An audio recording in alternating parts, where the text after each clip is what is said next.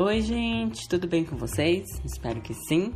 Bem, eu me chamo Mabid Lopes, sou aluna do primeiro período do curso de design da Universidade Federal da Paraíba e hoje vamos bater um papo bem legal sobre o cimento e suas aplicações. Se liga aí que vai ser bem top, hein?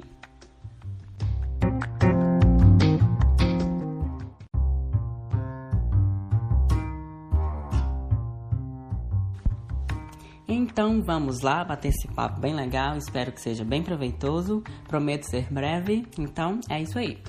Bem, o cimento é um pó fino que possui propriedades ligantes e que endurece sobre a ação da água.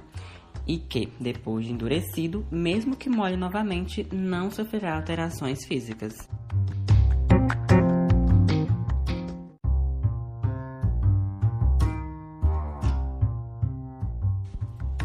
Alguns pesquisadores supõem que esse tipo de material já seria notado pelo homem pré-histórico, quando perceberam que as pedras próximas às fogueiras soltavam um pó bem fino que se enrijecia com a ação do soreno.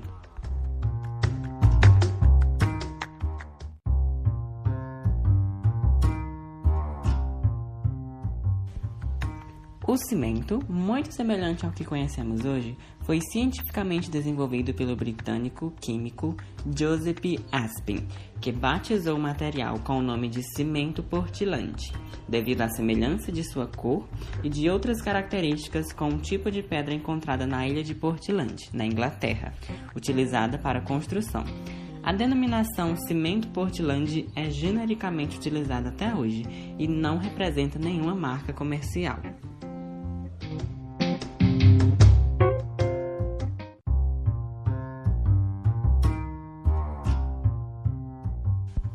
O cimento, composto principalmente do material clinker, que é uma mistura de calcário, argila e componentes químicos. Existem vários tipos e fórmulas. As diferenças estão na composição do material, o que pode impactar suas características e propriedade de resistência.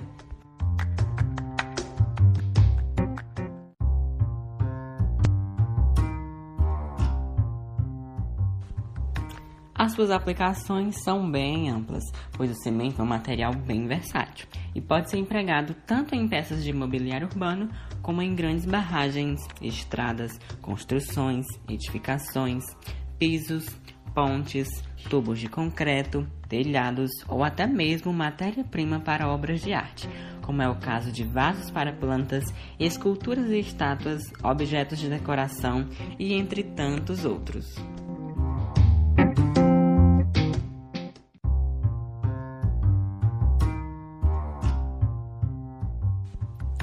Falando em arte, quem nunca se deparou com alguma estátua ou monumento em praças ou ambientes públicos, né?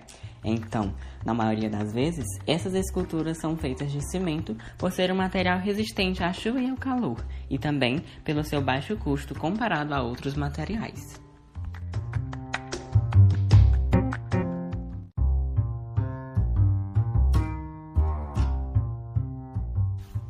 A China, país mais populoso do mundo, é também o maior consumidor de cimento do planeta. Para se ter uma ideia, em um período de dois anos, o país utilizou mais cimento do que os Estados Unidos durante todo o século XX. Inacreditável, né?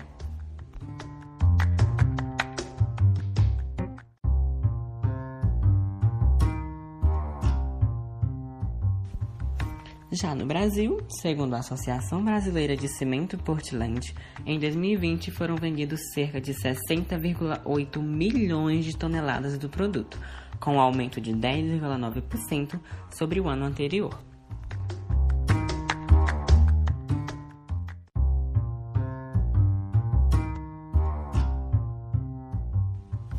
Em uma conversa com uma amiga que trabalha em um depósito de construções, perguntei a ela qual era o material mais vendido naquele estabelecimento.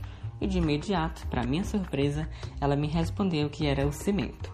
E nas minhas pesquisas, o cimento aparece em primeiro lugar na lista de produtos de construção mais vendidos no Brasil. Ele ocupa essa posição por ser considerado um item estrutural e básico para construções civis.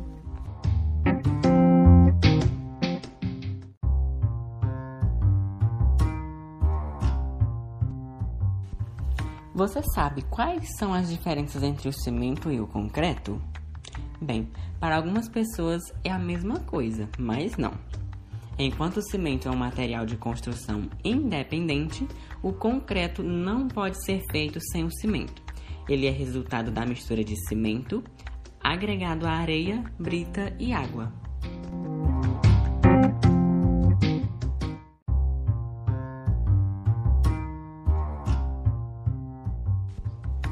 Vale ressaltar que o cimento é classificado um material cerâmico, como tão bem explicou Felipe Sena em um podcast sobre os materiais cerâmicos.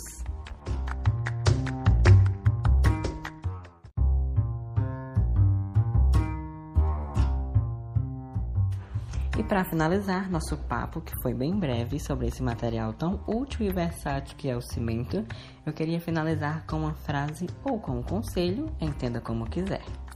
Sempre que possível, converse com um saco de cimento. Nessa vida, só podemos confiar naquilo que um dia será concreto.